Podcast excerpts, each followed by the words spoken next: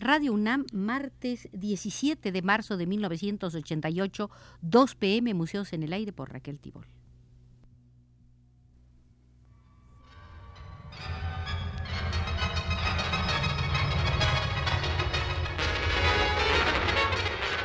Radio UNAM presenta Museos en el Aire. Un programa a cargo de Raquel Tibol, quien queda con ustedes.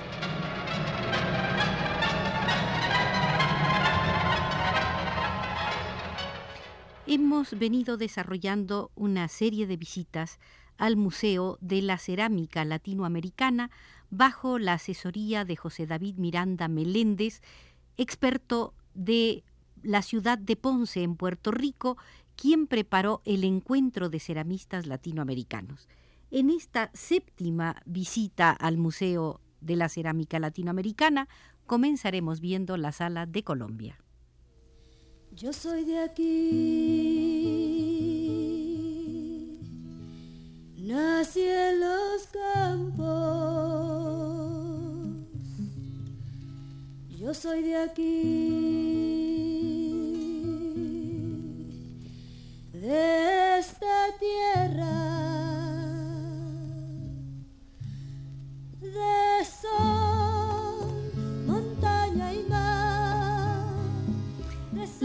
La cerámica industrial en Colombia comienza a desarrollarse a partir de la independencia del país, cuando se establecen las primeras fábricas de vajillas y objetos decorativos. Durante la colonia se desarrolló el gusto por la cerámica importada y estas fábricas se dedicaron hasta la primera mitad del siglo XX a la reproducción de formas y motivos europeos. No fue sino hasta la década de los 50 que los ceramistas colombianos comenzaron a introducir diseños de origen tradicional nacional, así como innovadores diseños contemporáneos.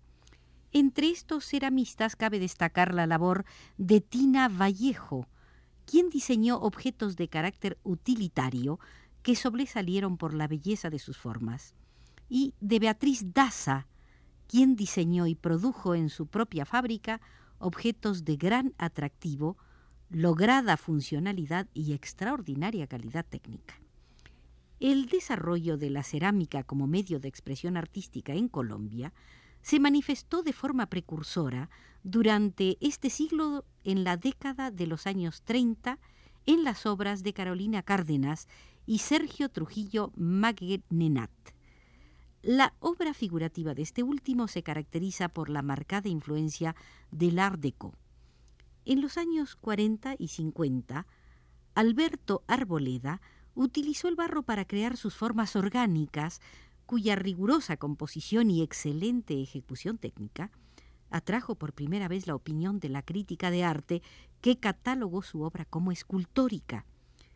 También durante estos años, Alicia Tafur trabajó la cerámica, pero a finales de la década de los años 50 la abandonó para dedicarse a la escultura en metal.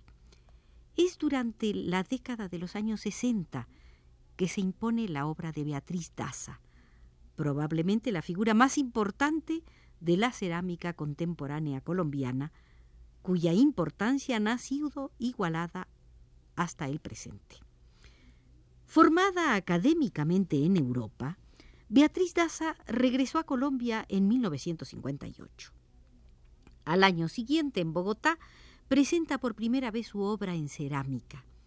Durante los eh, siguientes años, su trabajo es el mejor de los testimonios a favor del uso del material como medio de expresión. Sus antifuncionales vasijas de grandes y macizos cuerpos rugosos, extraordinariamente esmaltadas, así como sus placas cerámicas a las que integra objetos encontrados a la manera de los ensamblajes cubistas, constituyen verdaderas obras de arte que despiertan el interés de los más exigentes críticos del momento. Así fue como Marta Traba se entusiasmó y escribió sobre ella. Ante su obra, los críticos se despojan de los tradicionales prejuicios hacia el medio además de su excelente producción industrial, a su muerte en 1968, dejó una extraordinaria labor docente que se caracterizó por su estimulante defensa de la cerámica como medio de expresión artística monumental. Gracias a la labor de Beatriz Daza, para las décadas de los años 60 y 80, el número de artistas utilizando la cerámica aumentó considerablemente.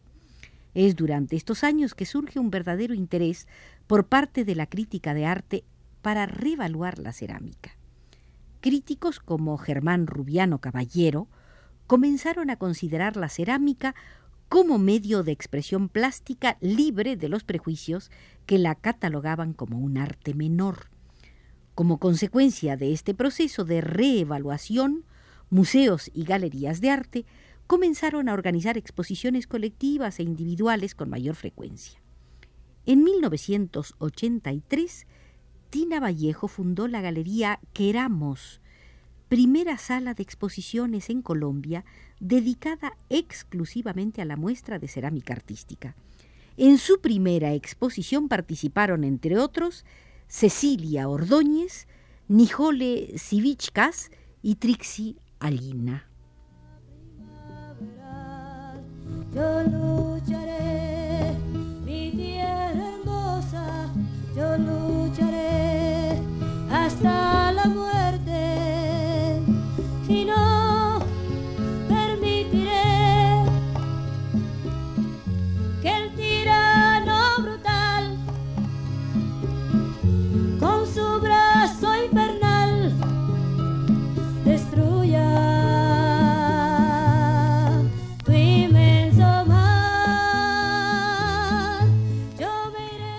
Ordóñez eh, se forma en Colombia, Francia y los Estados Unidos.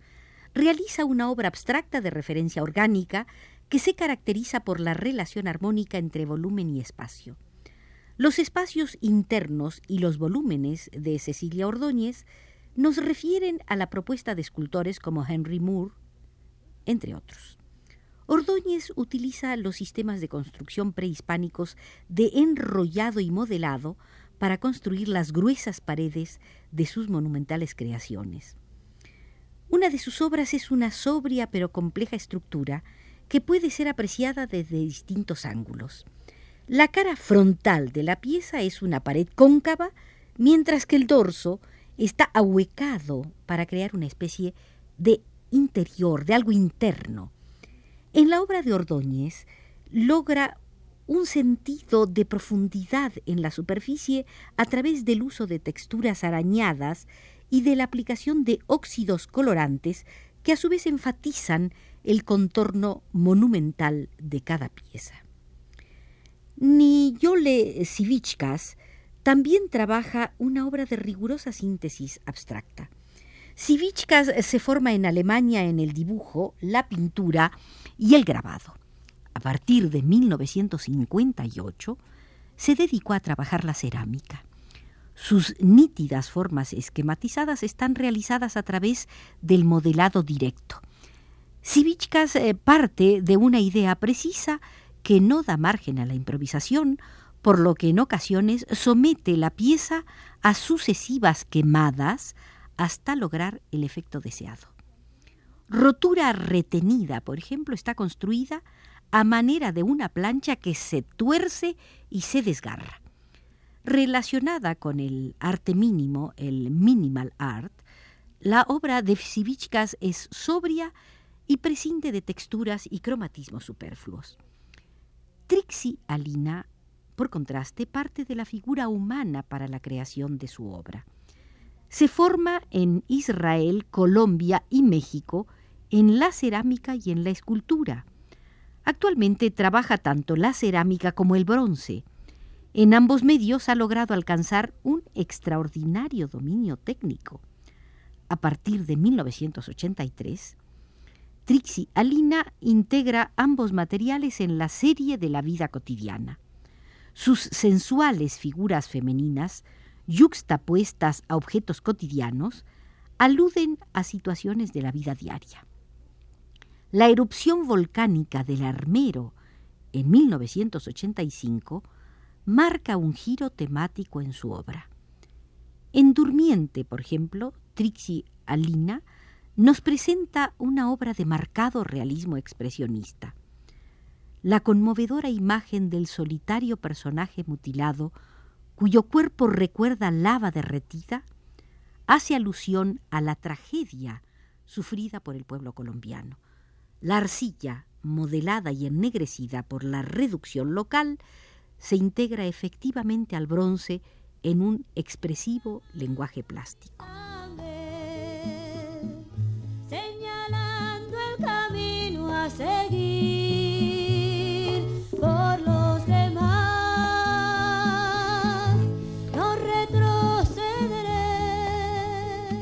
La cerámica artística en Colombia aún se encuentra en pleno proceso de desarrollo.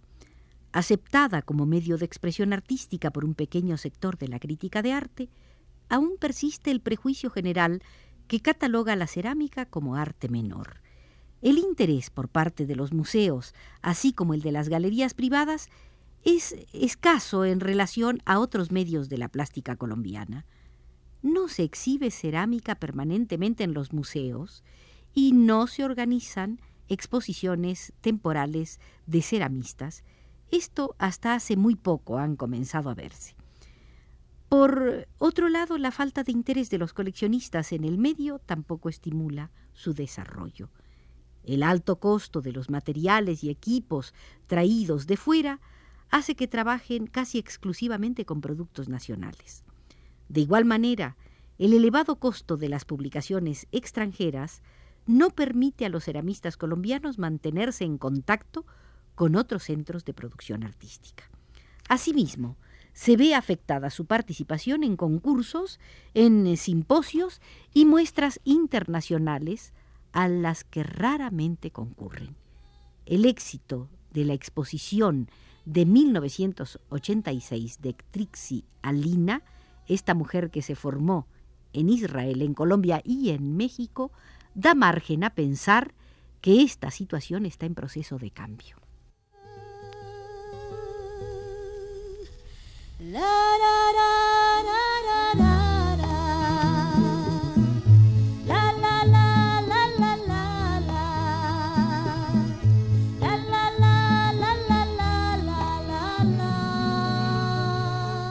Como un pequeño avance a la visita que haremos en el próximo programa, veamos hoy algo de la cerámica en la República de Cuba. La trayectoria de la cerámica europea se traza a lo largo de muchos siglos de historia y grandes acontecimientos de trascendencia universal que van marcando hitos en el devenir tecnológico y estético de la cerámica como manifestación creadora. En América, nuestros indios aportaron diversidad de manifestaciones locales que constituyen basamento de tradiciones artesanales y de aportes creadores en la esfera de las artes. Otra fuente de tradiciones se da en América por el quehacer colonial de importantes zonas de desarrollo como el Virreinato de la Nueva España, con sus puertos de Acapulco y Veracruz, comunicadores de Asia y Europa, medio propicio al desarrollo de una cerámica criolla que mantiene vigencia como línea de tradición cultural. Llorar de felicidad. La, la, la, la, la, la, la. Con la asesoría de José David Miranda Meléndez, hemos hecho la séptima visita al Museo de la Cerámica Latinoamericana. Nos condujo desde los controles Arturo Garro.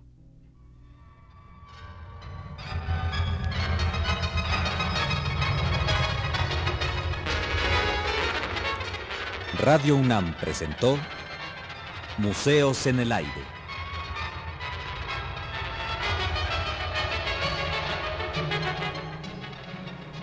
Un programa de Raquel Tibol.